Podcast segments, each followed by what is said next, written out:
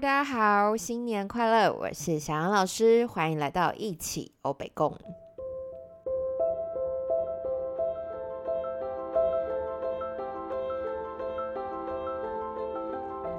今天的开场白比较特别一点点，是跟大家祝贺新年快乐。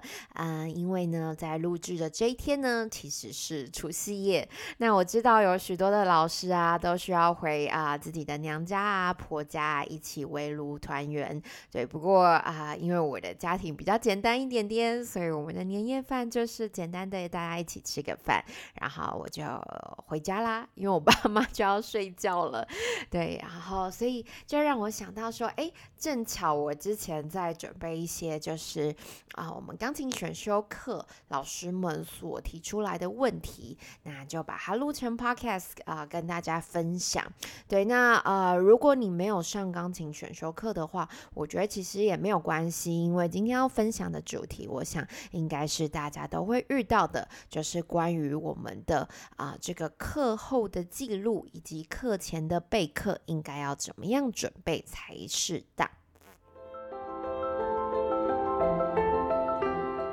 好，那为什么会呃想要跟大家分享这一个呃议题？是因为有一位老师呢，他写信问我说，啊，针对个别课学生，每位学生的备课需要做到多么的细节，然后以及是否每个学生的教案学习单，老师这边都需要做进度的记录以及设定。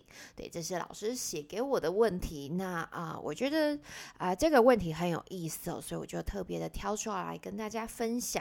那呃，想要先跟大家聊聊的是，在关于我们的课后记录。所以课后记录它其实就有点像是我们在写联络簿一样。有知道啊，就是老师们非常的习惯写联络簿啊。不过从我大概教学第三年开始，我就没有在写联络簿了。为什么没有在写联络簿？是因为我发现呢，就是写联络簿的时候，因为呃，通常写联络写联络簿的那个时机，大概就是，嗯，小孩子弹完这首，然后这个课本盖起来，有没有？然后要换到下一本，老师就会赶快在这个联络簿上面做一些记号啊，做一些提点。对，但是我就会觉得说，这个流。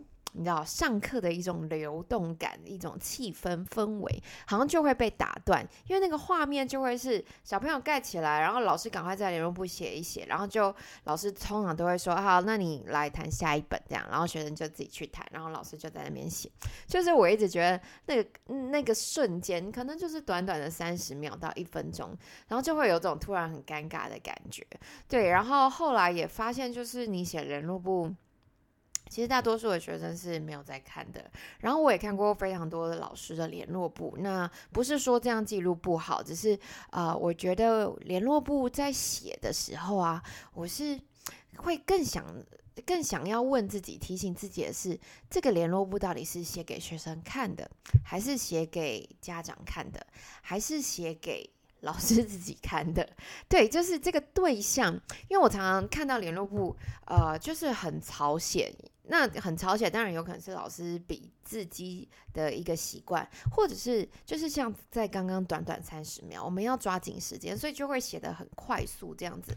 那我觉得往往学生好像是蛮常忽略那个联络簿上面的一些提点这样子。对，那当然有一些家长会仰赖联络簿去做这个复习的功课。那我觉得如果是这样的话，有联络簿的需求，那老师就可以撰写。不过，所以回到刚刚我一开始说，我在教学三年之后。就没有在写联络簿，那我怎么样做记录呢？我就是在想说，我想要做一个记录，是呃，可以让我的学生知道，呃，他要练习什么，然后也同时让家长很清楚我们上课的状态。那还有一个很重要的重点，就是呃，老师在备课的时候，就是今天上完到下一周上课的前一天或这个中间，我会知道说，哎，接下来我们今天啊下一堂课，我们上课的时候可能会遇到什么状况，然后可能这一首过了，那他。下一首是什么？就是我可以根据他的进度做一个预备。所以其实这个，嗯，虽然老师刚刚写的是两个问题，就是备课要做到多细，或者是啊学习单啊教案这边。都要做记录，其实它就是可以统整成啊，如果你今天有仔细的在做课后的记录，那其实这样的问题都可以解决。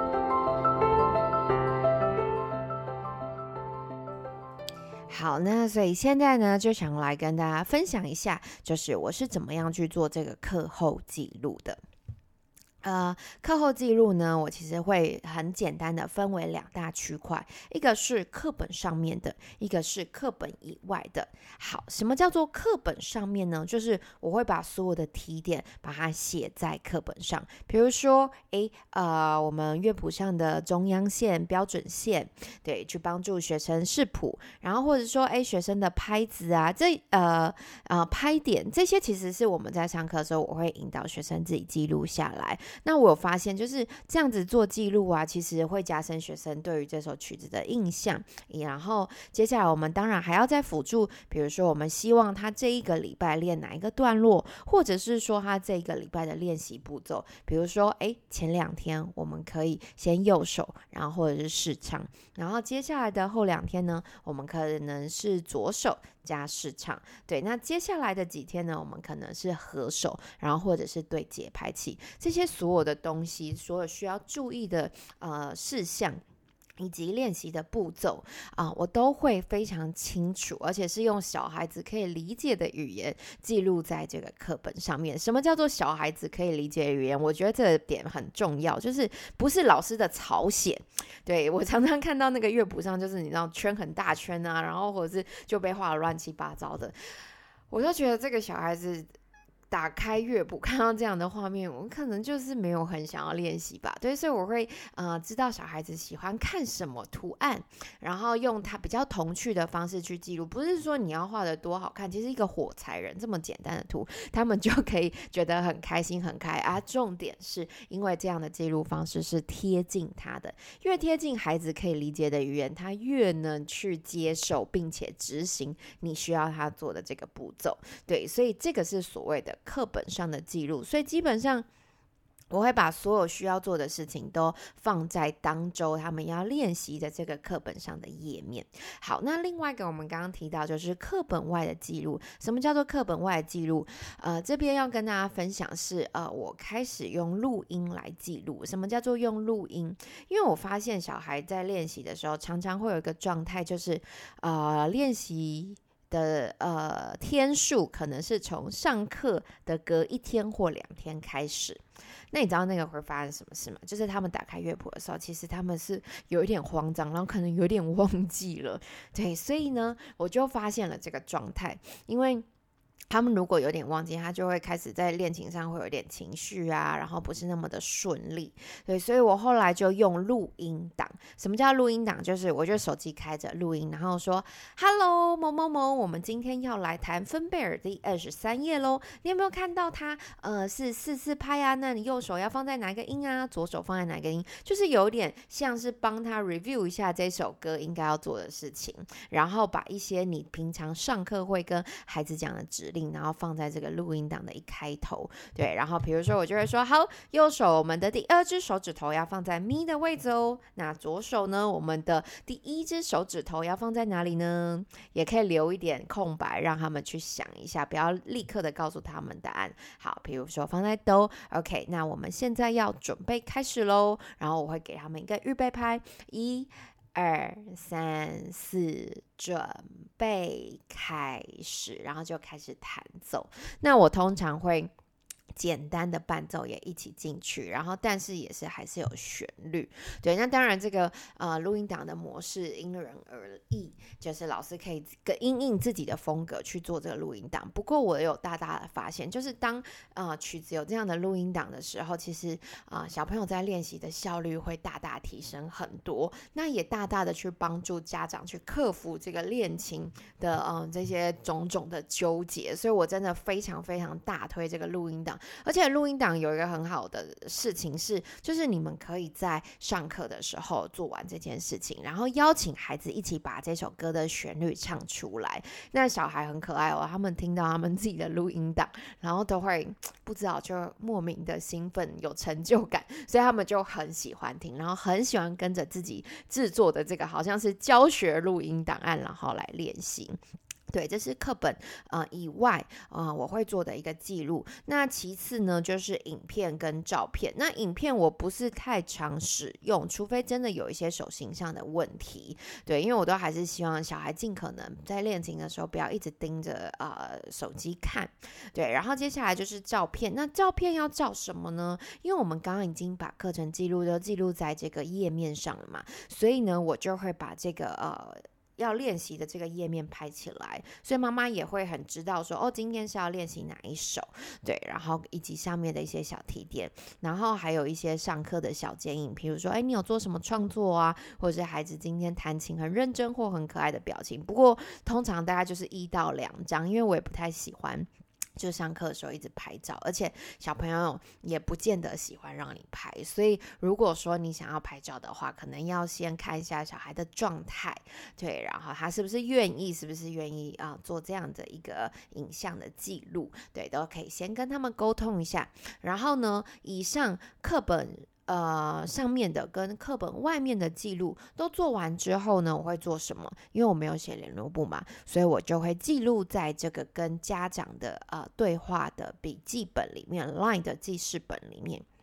所以说，我觉得这个很好用，因为第一，家长知道你在做什么；第二呢，就是在你下一次上课的时候呢，你可以呃，比如说前一天、前两天你备课的时候，你就可以先去准备一下，说，哎，我们上周上了什么？是不是要稍微复习一下？哎，呃，我觉得他这一首歌可能今天会过哦，那下一页会遇到什么？对，这个预习的动作，预先知道可能发生的事情，我觉得还。蛮蛮重要的。好，那讲到预先发生什么事情啊？其实，呃，我有我有试过，就是当我知道说，诶，他这个谱。打勾之后翻过去，然后他可能会需要谈到什么？那我可能在这个翻页的过程中，中间稍微穿插一下，呃，下一首新歌的补充，比如说是音乐家的故事啊，或者是刚好可以搭配的音乐欣赏，又或者是这一首歌可能会使用到的一些节奏或者是音高。所以当呃我们有先这样的前置作业，在翻过去的时候，小朋友可能就会对这首歌有更深的感觉。更深的熟悉感，那你知道小朋友喜欢熟悉的东西嘛？所以如果当他觉得这是熟悉的，他对于这首曲子的啊接受程度，我觉得是会大大的提高的。所以老师问到说备课要备到多细，我觉得其实呃简单来讲就是你要很清楚呃小朋友呃上一周发生什么事，跟接下来。呃，可能会发生什么事情？我都常常就觉得音乐老师很像啊，就是要未卜先知，这个能力很重要。对，那呃，你知道可能会发生什么事情的时候，你才有这个余裕去准备这些呃材料。对，所以比如说老师讲到的学习单啊，或音乐欣赏的清单，这些都可以提前做一个准备。对，所以呃，我会很建议说，老师可能有购买。比如说，好好用学习单啊，然后或者是我们在上选修课提供的这一些呃大量的不同单元、不同活动的学习单，它其实都可以先就是呃我自己的方法是把它储存在一个大的资料夹。那但是在每次备课的时候，我会先针对孩子可能会用到的，先把它挑出来。对，那有时候你知道，有时候状况不一定啊，有时候今天诶，他好像都没有什么问题，那或许我们刚刚。弹钢琴的进度就可以快点。诶，他今天好像状态真的不太好。诶，那是不是我们就可以再多加一个活动？对，所以我除了呃基本一定会准备，我觉得一定会用到的，我都还会多一两张，就是预备 Plan B 的感觉。对，所以这个大概是我自己在啊备课的时候。我会呃注意的这个地方，那当然每一个小孩要做记录，我知道这是很辛苦，所以我常常说，一个学生他如果上课一个小时，其实老师一个礼拜在这个孩子身上要付出的时间大概是三个小时，差不多。对，加上备课啊，然后加上一些课后记录，或者是跟家长沟通等等。不过我觉得这样的做，呃，就是这样做起来，然后当你习惯的时候，其实。我反而会觉得没有这样做，会觉得心慌慌，然后这堂课上起来会。觉得 就是有点心虚，对，所以啊，很开心老师问我这个问题。那我觉得良好的记录呢，它会让你的上课的品质大大的增加。然后同时间呢，我觉得家长也会看到老师的用心，也会让你这个课的啊评价，然后课的印象，然后当然是孩子跟家长啊跟你的学习关系，我觉得都会大大的提升。对，所以在龙年的一开始呢，跟大大家分享这个课后记录的小秘诀，希望大家在新的一年呢，上课都会非常非常的顺心，对，好运龙总来，好哦，那就祝福大家新年快乐喽。那如果还有任何问题的话，不论是不是呃跟钢琴选修课有关，都欢迎私讯皮亚组的粉丝专业喽。那我们下次一起欧北共再见啦，拜拜。